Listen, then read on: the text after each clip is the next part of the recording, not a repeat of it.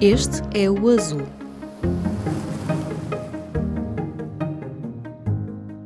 Quando falamos em justiça climática, talvez pensemos, por exemplo, em proteger as populações mais afetadas por fenómenos extremos, como as secas ou constantes tempestades. Podemos pensar em proteger os trabalhadores que vão perder empregos com o desaparecimento das indústrias fósseis. Pensamos ainda em proteger quem sofre em ambientes poluídos ou zonas contaminadas. Podemos também pensar em justiça climática quando consideramos o impacto da exploração dos recursos necessários para a transição ecológica. Por exemplo, os minerais usados na produção de baterias estão necessárias para substituir os motores de combustão que tanto poluem a atmosfera. Já existe até um nome para os territórios onde é feita esta exploração de recursos: zonas de sacrifício. Mas o que podemos fazer quando há planos para criar uma zona de sacrifício nas traseiras da nossa casa? Foi este o dilema com que se deparou Aida Fernandes, moradora de Covas do Arrozo, no Conselho de Boticas, em Vila Real.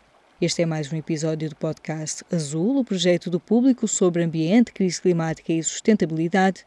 Eu sou Aline Flor e esta semana converso com Aida Fernandes sobre como tem sido a sua vida desde que descobriu que seria construída uma enorme mina a céu aberto a poucos quilómetros de casa. Aida, como é que o lítio entrou na sua vida? Uh, lítio. Foi por acaso mesmo. Alguém me telefonou e perguntou-me eu sabia o que se estava a passar em Covas, porque nós temos uma, uma licença para uma, uma pedreira de quartzo feldspato, de um contrato de 2006, mas que nunca tinha sido explorada. Em 2017, mais ou menos por esta altura, começámos a ver duas ou três pessoas a, a circularem, a trabalharem lá na pedreira. Perguntava, eu por acaso eu pessoalmente perguntei se andavam a trabalhar, disseram que não, que era só umas, uns estudos.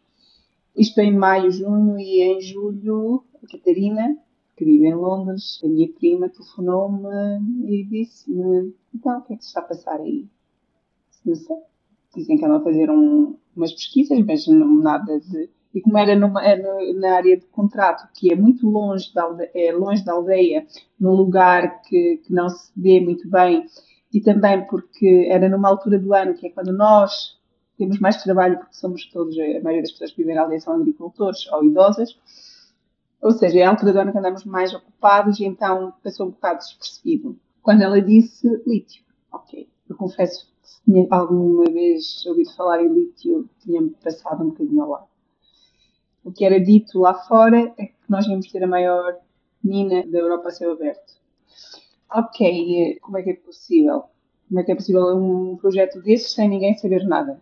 Ninguém sabia nada, ninguém sabia nem o Presidente dos Valdias, que era outra pessoa, nem a Presidente da Junta, nem o Presidente da Câmara, ninguém sabia de nada. E pronto, foi assim, foi assim, entrou assim um bocado de, de choque, foi a pé juntos. e isto estamos a falar então de algo que já foi há seis anos, não é? Pois, é verdade, já são seis. Foi, foi em 2017 que na altura todos os relatórios, é, aqui não sabia falar de nada, mas lá em Londres sim, a empresa como tem sede em Londres, é inglesa, havia relatórios aos investidores que ela descobriu e eles diziam que já tinham tudo, já tinham um contrato, tinham uma licença, tinham um bom ambiente social, ou seja, era tudo a andar. E quando começámos a perceber o que realmente era o. Quando a Catarina depois veio, entretanto, nas férias e, e disse: Olha, é isto que eles querem, é esta área, é este propósito. E foi, foi o pior fundal de água fria, foi choque, foi medo, porque era, era qualquer coisa que não, não, não fazia muito sentido, nem, nem ninguém estava à espera. Pronto, e a partir daí foi tentar perceber o que é que realmente eles pretendiam, tentar perceber quais eram os nossos direitos, e estamos aqui hoje numa segunda consulta pública, com uma afluência de participações que não é muito comum, que é também para nós é uma vitória. Pode não ter em sentido prático, em termos práticos, nenhum valor, mas é uma vitória. Saber que conseguimos mobilizar tanta gente, que há tanta gente que concorda, também é verdade quem discorda, né? porque a consulta pública não é só para os que são contra o projeto, também são contra os que são a favor mas temos quase certeza que a, ma a maioria das participações são contra. há muitas entidades a dar parecer desfavorável e não, a dizer que este projeto não é bom para nós. É basicamente isso. E como é que foi uh, neste percurso de que agora está a completar seis anos, né, desde que este tema entrou na vossa vida dessa forma? Quando é que sentiram que começou a haver esta alerta, alarme vindo de Portugal? Porque diz que foi a sua prima que inicialmente começou a contactar, não é? Para tentar perceber o que é que é isto que está a falar tanto aqui e que na verdade vocês nem sequer sabiam. E nesse processo, quando é que vocês sentiram que o país acordou para os perigos não é, que vocês também veem nesta, nesta futura, talvez futura mina de lítio a céu aberto? Será que o país acordou? Não tenho assim tanta certeza, porque é verdade que é uma propaganda muito grande, é uma máquina muito bem montada e todos os dias somos bombardeados com propaganda verde se tiveres um carro elétrico, já estás a contribuir para salvar o planeta e é, e é completamente oposto. E quando temos um governo, um, um Estado que é conivente com esta, com esta propaganda, acho que não é muito fácil conseguir informar-se quem quer que seja ou que as pessoas se informem, porque há sempre os dois lados, não é? E, quem for pessoa de, de, bem vai pensar, bem, o Estado não vai estar a prejudicar os cidadãos, não é? Não vai estar a prejudicar o país por isso não sei até que ponto é que as pessoas estão acordaram para o futuro. Nós definitivamente acordamos e estamos bem no olho aberto porque o que querem fazer é impensável e não podemos compactuar com tamanha destruição, nem com tamanha tendência econômica. Mas... Uhum. Já agora podia, a Aida podia falar sobre o seu trabalho e também como é que é a paisagem também aí em Covas de Barroso, uh, que também é uma, uma zona de património mundial por causa desse território? O que é que vai acontecer a essa paisagem, não é?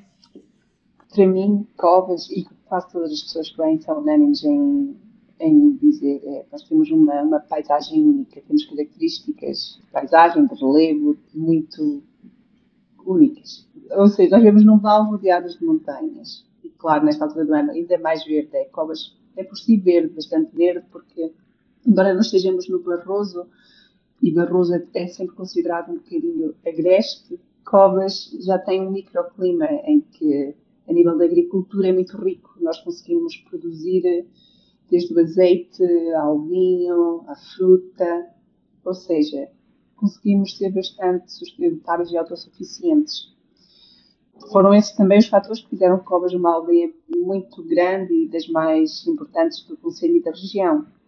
Em tempos passados, agora é claro, com a desertificação, somos uma aldeia como qualquer outra, mas muito interesse ainda e, e estamos inseridos então no, no, na parte do Barroso e do Património Agrícola Mundial, que é basicamente isso, é a maneira como nós interagimos com o solo, com a paisagem, é o continuarmos a, a trabalhar a terra da mesma maneira que era trabalhada há 200 anos, temos as mesmas regras, faz a mesma divisão da água que se fazia há 200 anos.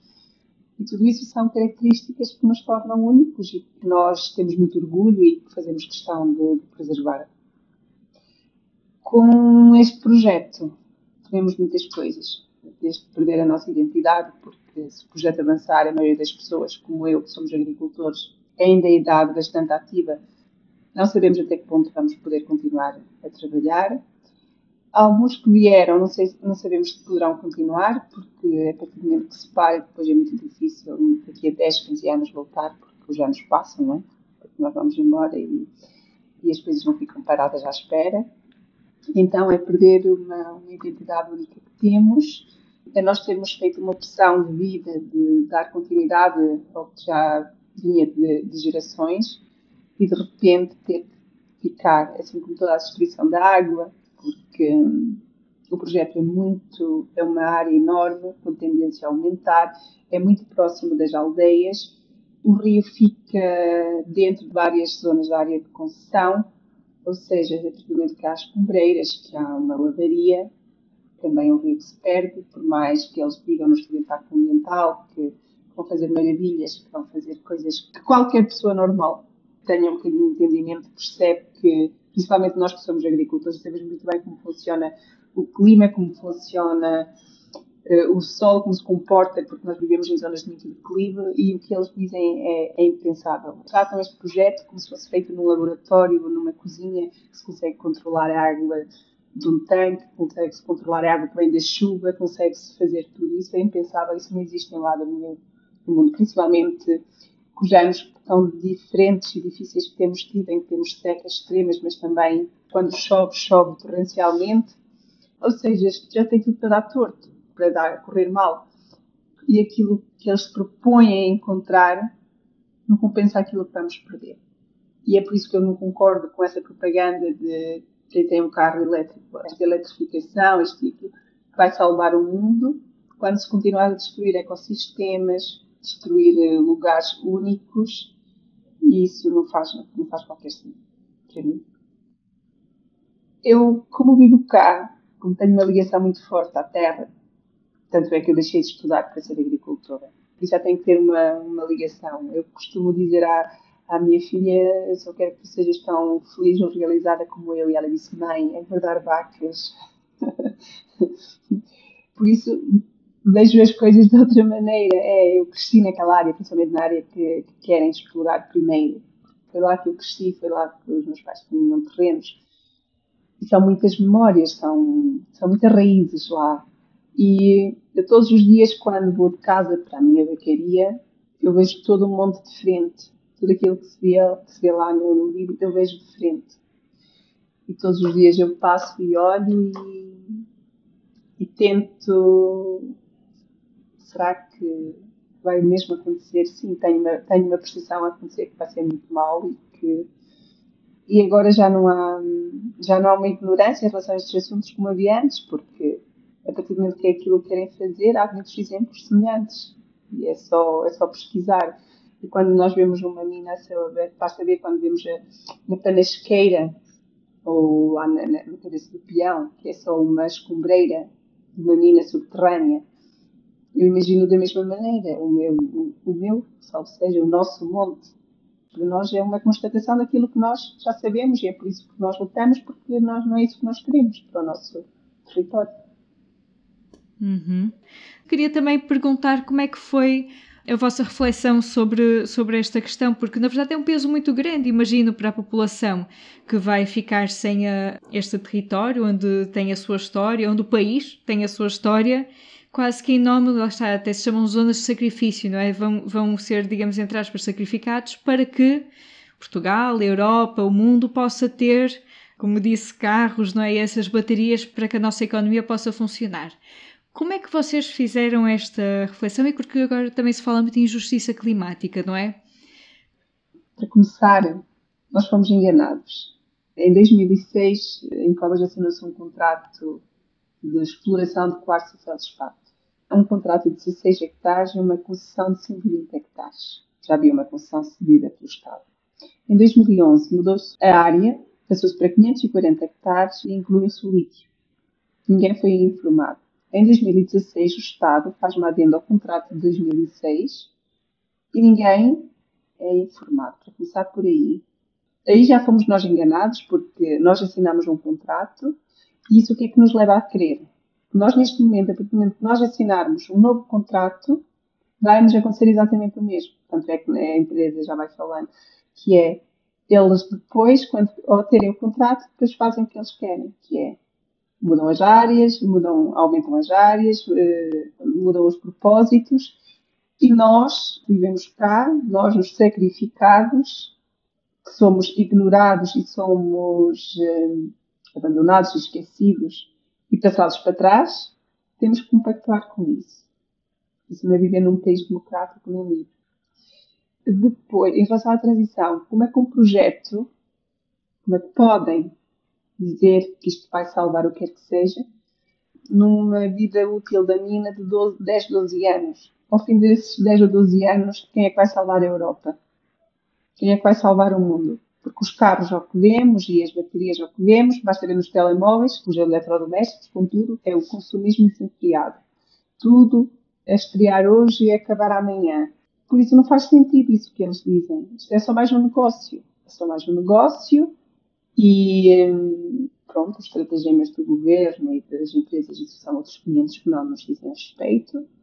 Nós sentimos-nos no, no dever e na obrigação de defender o que é nosso, porque não é agora cada vez que vem uma moda nova e vamos lá sacrificar mais uns quantos. Aqui somos poucos, não é? Porque se fôssemos muitos, se calhar pensavam duas vezes, assim como somos poucos, são uns atrasados, que é assim que nos dizem, não é? Que estão lá atrás dos montes, que não, não sabem o que dizem nem o que querem. E não pode ser assim, porque nós o que precisamos neste momento é de reduzir, repensar o, o consumismo que temos porque nós aqui sempre vivemos de maneira sustentável e com pouco, primeiro porque somos pobres, não é? somos zonas pobres, mas vivemos sempre honestamente e, e, e sermos aqui grandes pessoas e continuamos a ter aqui grandes pessoas e inteligentes e honestas e é isso que conta para a vida. E é para quando nós, eh, quando acabar esta geração, a geração que vier, poder continuar a viver com dignidade na terra que já foi dos antepassados, porque quem nos dá o sustento é a terra, que se não tivermos água, não tivermos terra, tudo o resto não vai fazer falta. E então, para nós neste momento faz todo o sentido lutar até ao fim, porque não é, não é, não concordamos com isto que nos querem impor, impingir. Uma conversa com Aida Fernandes, da União de Defesa de Covas do Barroso. Terminou a 19 de abril a consulta pública do Estudo de Impacto Ambiental reformulado da mina de lítio que a empresa Savannah Resources quer explorar no Conselho de Boticas, distrito de Vila Real. A consulta pública ultrapassou as 700 participações. A decisão final da APA, Agência Portuguesa do Ambiente, deve ser conhecida até ao dia 31 de maio. A mina do Barroso, planeada pela Savana, terá uma duração estimada de 17 anos. Em comunicado, a empresa afirma que foram incorporadas medidas para remover, minimizar ou mitigar tanto o impacto ambiental como o social. A Savana espera ainda que o projeto seja um exemplo de compatibilidade entre a produção responsável de matérias-primas críticas, crescimento económico e benefícios para a comunidade. Uma visão, como percebemos, que entra em choque com a perspectiva da comunidade de Covas de Barroso, um dos muitos dilemas da justiça climática que vamos ter que aprender a resolver. No fim de semana, leia no Azul o trabalho sobre a exposição Desejos Compulsivos, a extração do lítio e as montanhas rebeldes, que pode ser visitada na Galeria Municipal do Porto, uma exposição com curadoria de Marina Otero. Este sábado, 22 de abril, é Dia da Terra e também o primeiro aniversário do Azul. Para celebrar, vamos publicar uma série de reportagens sobre a erosão costeira. Começamos com uma infografia sobre os desafios de um mar que não para de subir, feita pela nossa Andréa Azevedo Soares, com Francisco Lopes e a Gabriela Gomes. As outras reportagens são publicadas ao longo das próximas semanas em público.pt/azul. Já sabe, se gostou de ouvir este episódio, siga o podcast na sua aplicação preferida para não perder o próximo. Se tiver sugestões de temas e entrevistas, envie para o e-mail aline.flor.público.pt. O Público é o único jornal em Portugal com uma secção inteiramente dedicada à crise climática e sustentabilidade. O Azul tem como parceiros a Fundação Carlos Gulbenkian, o projeto Biopolis, a Lipor e a Sociedade Ponto Verde. Mas para manter a sua fonte de informação de acesso livre sobre clima e ambiente, também precisamos de si. Não deixe de assinar o jornal. O podcast Azul é editado por Minha Aline Flor e volta daqui a duas semanas. Até lá!